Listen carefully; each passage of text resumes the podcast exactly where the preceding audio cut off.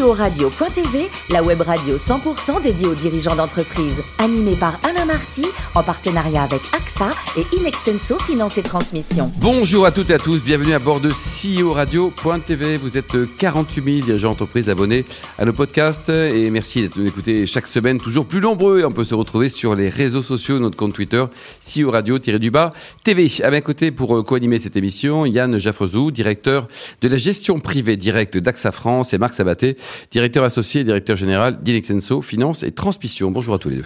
Bonjour Alain. Aujourd'hui, nous recevons notre invitée Anne-Sophie Panseri, directrice générale de Maviflex. Bonjour Anne-Sophie. Bonjour. Alors, vous êtes née à Boulogne, en région parisienne. Vous avez beaucoup étudié du côté de Lyon. Votre premier job, c'était chez Decathlon. Et là, vous avez, vous avez lancé le, le Trocathlon. C'était quoi le Trocathlon? Bah, c'était euh, la reprise de matériel euh, pour faire euh, ramener les clients dans les magasins et faire de la reprise d'occasion hein, finalement. Ça marche, ça marche toujours ça ah, Oui, ça marche toujours. Ouais. L'enjeu était beaucoup sur les enfants effectivement pour leur permettre d'oser acheter du matériel neuf, mais de pouvoir recycler finalement quelque part le, le matériel ensuite au fur et à mesure de l'avancement de l'âge. Bon, 1989, vous allez rejoindre l'entreprise familiale, c'est ça, Anne-Sophie? C'est ça. Qui l'a créé C'est votre papa, votre grand-père. Votre grand-père? Et le métier de base à l'époque, c'était quoi? Fabricant de chemin de câbles, donc euh, ma ville, euh, donc mmh. passage des câbles électriques hein, partout dans le monde. Et il était issu du monde de l'automobile puisqu'il était euh, euh, travaillait avec André Citroën. Donc, euh, ah, quand même, c'est pas. Construisait les usines euh, dans le monde entier. Et alors en 1999, le papa vend une partie, vous allez racheter une partie, c'est ça? Racontez-nous. Le papa vend tout. Et il a tout vendu. Donc, donc sa fille furieuse de perdre l'entité sans en avoir parlé avec lui. Il vous a pas consulté du tout. Jamais jamais. Euh, C'était pas un sujet, voilà, parce que en fait, ça s'est fait avec un, un, coup de cœur entre deux patrons qui se sont rencontrés et une histoire qui se transmettait finalement euh, de façon facile. Mais euh, très vite, j'en ai fait une opportunité puisque l'activité qui intéressait le repreneur n'était pas celle qui m'intéressait. Et donc, je lui ai proposé de racheter euh, l'activité que je dirige aujourd'hui. Et donc, vous avez racheté quelle partie du groupe alors? La partie des portes souples rapides. Et donc, on a démarré au 1er janvier 2000 avec 34 personnes et 8 millions de chiffres d'affaires. Pas mal ça. Et le papa, là, il était content de vendre sa boîte à l'époque? Le papa était content de sa transmission et il était aussi euh, très content de m'accompagner euh, pour mes premiers pas de présidente euh, de Maviflex. De famille Marc? Ça.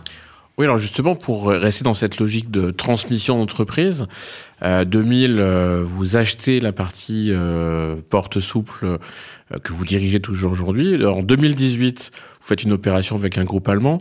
Euh, qu'est-ce qui est, qu'est-ce qui, quels sont les fondements de cette opération avec ce groupe allemand euh, Orman en 2018 pour le développement de votre entreprise? Eh ben, c'est une vision stratégique hein, de, de, de pérennité de l'entreprise et, euh, et, plusieurs années de discussion avec mon frère et associé pour poser finalement le débat de euh, qu'est-ce que sera la société euh, plus tard. Et, et j'avais deux options, euh, ou faire rentrer un fonds pour nous aider, ou avoir une vision industrielle stratégique et j'ai mmh. choisi cette option-là. Et que vous ratissez le, boulot comment avec le frangin? Qui fait quoi dans la boîte? Ou qui Alors, ouais, puisque Romain est sorti à cette occasion-là, on s'est partagé moi production finance, d'accord, et lui marketing international. D'accord, très bien. Et tout le monde était d'accord pour vendre? Tout le monde était d'accord pour vendre, mais ça a été un travail euh, aussi sur nous. Hein, sur euh, voilà, c'est ça se fait pas comme ça. Euh, il y a beaucoup de d'histoires de, hein, finalement qu'on cherche aussi à transmettre et avec beaucoup de questionnements. Donc il nous a bien fallu deux ans de de partage tous les deux pour mmh. arriver à prendre cette décision. Le cheminement était long, quoi. Ouais. Marc Oui, effectivement, je vais cette question sur la manière dont en famille on décide et comment s'organise la programmation entre guillemets d'une telle opération, mais vous venez euh, effectivement d'y répondre en partie. Euh, trois périodes, entreprise familiale, vous rachetez, aujourd'hui euh, vous, êtes dans un groupe euh, allemand. Est-ce que ce groupe, avec vous, donne les moyens de, cette, de ces objectifs que j'ai vus à 50 millions d'euros en 2027 Une ETI, la PME devient une ETI. Et dans ces trois périodes, par, par rapport à cet objectif, comment aujourd'hui, vous, en tant que présidente, vous gérez vos équipes, votre temps et quelle est la dimension stratégique de votre poste? Bah, Elle est essentielle. Enfin, on, est, on est dans une vision et dans une préparation d'un outil de production pour, pour aller sur ce nouveau cap et notamment enfin, ce développement à l'international hein, qui est pour nous absolument majeur. Et notre actionnaire est là en soutien financier, en soutien logistique, en soutien client, hein, puisque c'était une des, des, des, objectifs que je m'étais donné dans, dans cette relation qu'on créait avec Orman. C'était aussi d'être porté à l'international par leur propre position à l'international. Donc il y avait des vraies synergies, quoi.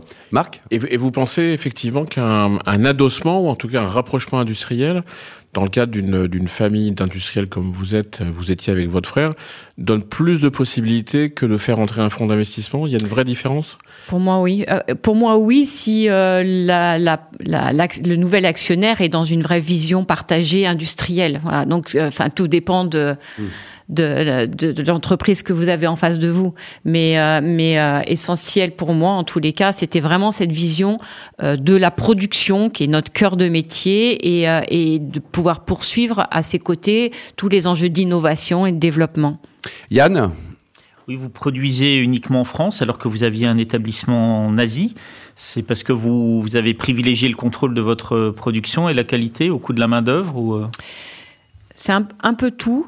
Euh, on a décidé de fermer euh, le Vietnam euh, parce qu'on faisait des, on, lance des très gros investissements en France, puisque je suis à pratiquement 10 millions d'investissements sur 25 millions de chiffres d'affaires. Donc on est hein. dans une période de grosse prise de risque et que quand vous avez un outil de production euh, qui vous permet de diviser par deux, euh, enfin on s'est donné comme objectif de diviser par deux vos temps de production, les questions qu'on se posait sur le fait de la distance euh, par rapport à nos concurrents américains par exemple s'effacent et, et les les composants euh, venaient déjà d'ici. Donc euh, finalement, on revient dans un sens ou dans un autre, mais on va maîtriser notre qualité.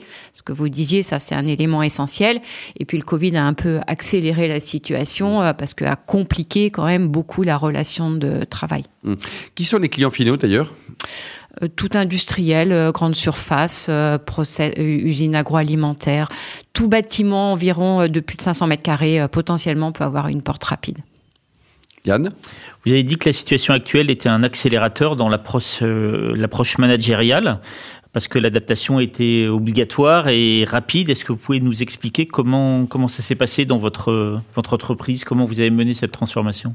Bah, La transformation, elle existait déjà, elle était amorcée avant la période. Elle nous a obligés à agir plus vite, euh, parce que on ne pouvait pas faire autrement. Et notamment nous dans l'industrie, on avait quand même beaucoup de retard sur euh, les enjeux du télétravail ou avec des, des freins euh, peut-être euh, managériaux qu'on se qu'on a nous-mêmes hein, aussi sur ces sujets-là.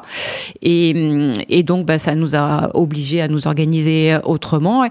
Et ça, ça a donné aussi beaucoup de responsabilités finalement aux équipes et ça les a rendus de plus en plus autonomes. Et finalement, c'est une vraiment belle réussite. Et enfin, euh, vous avez lancé la porte euh, connectée, vous avez un département euh, R&D qui est très important. Est-ce que l'innovation est indispensable aujourd'hui? Ah, Majeur. Euh, pour nous, enfin sur de l'industrie, en tous les cas, il faut pouvoir euh, avoir des brevets. Mais non seulement avoir des brevets, c'est l'agilité dans l'innovation qui est majeure, parce qu'il faut se renouveler sans cesse, apporter euh, une réponse très spécifique sur des marchés, et, et ça, c'est vraiment la réussite pour moi fondamentale de ma vie flex. Anne-Sophie, la parité chez vous, c'est d'accord ou pas? C'est d'accord, c'est indispensable. C'est, Vous avez combien de euh, collaborateurs au total? On est 145. Bon, déjà, c'est un nombre impair. Donc ça, ça commence à...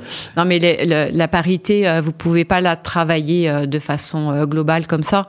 Dans l'industrie, il y a des métiers, enfin dans tous les métiers, vous avez des métiers qui sont plus féminins, d'autres plus masculins. En, en production, on a beaucoup plus d'hommes que de femmes. Donc, mais pour autant, le travail à faire, c'est sur les conseils d'administration même dans nos PME et et dans nos comités de direction euh, aussi. Et là, c'est 10 et on est 5-5. Ça, c'est une volonté. C'est vous qui avez insufflé le truc ou pas Ah ouais, mais ça doit être porté par les dirigeants. C'est une vraie volonté. Mais je suis engagée dans le réseau des femmes chefs d'entreprise. Bravo. Depuis plus de 10 ans. Donc, euh, s'il faut balayer devant sa porte et euh, faire ce qu'on dit. Bon, alors dites-nous, le, plus beau métier du monde, c'est quoi? C'est patron d'une PME qui va devenir une ETI ou commissaire de police?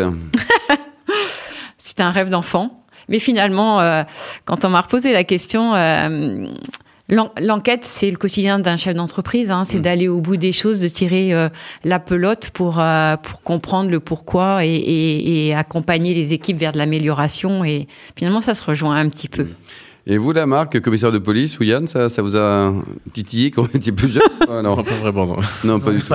Moi non plus. Plutôt voleur, d'ailleurs, tous les deux. Hein, bon, bon. Alors, euh, Anne-Sophie, côté cuisine et gastronomie, alors c'est pas vous qui bossez, c'est le mari. Ah ouais, c'est ça, c'est ça la répartition Est-ce qu'il est bon, moi, le mari, parce que c'est bien qu'il bosse Il est parfait. Il fait très bien la cuisine. Il, c'est, je pense qu'on a besoin de hobby aussi pour lâcher la pression et il a été euh, toute sa vie directeur commercial et je pense que voilà, Il se lâche sur les fourneaux, quoi. Exactement. Quel est son prénom? Mon plus grand plaisir, Michel. On l'embrasse, Michel. Alors, pour terminer, vous avez la chance d'avoir des, vignes.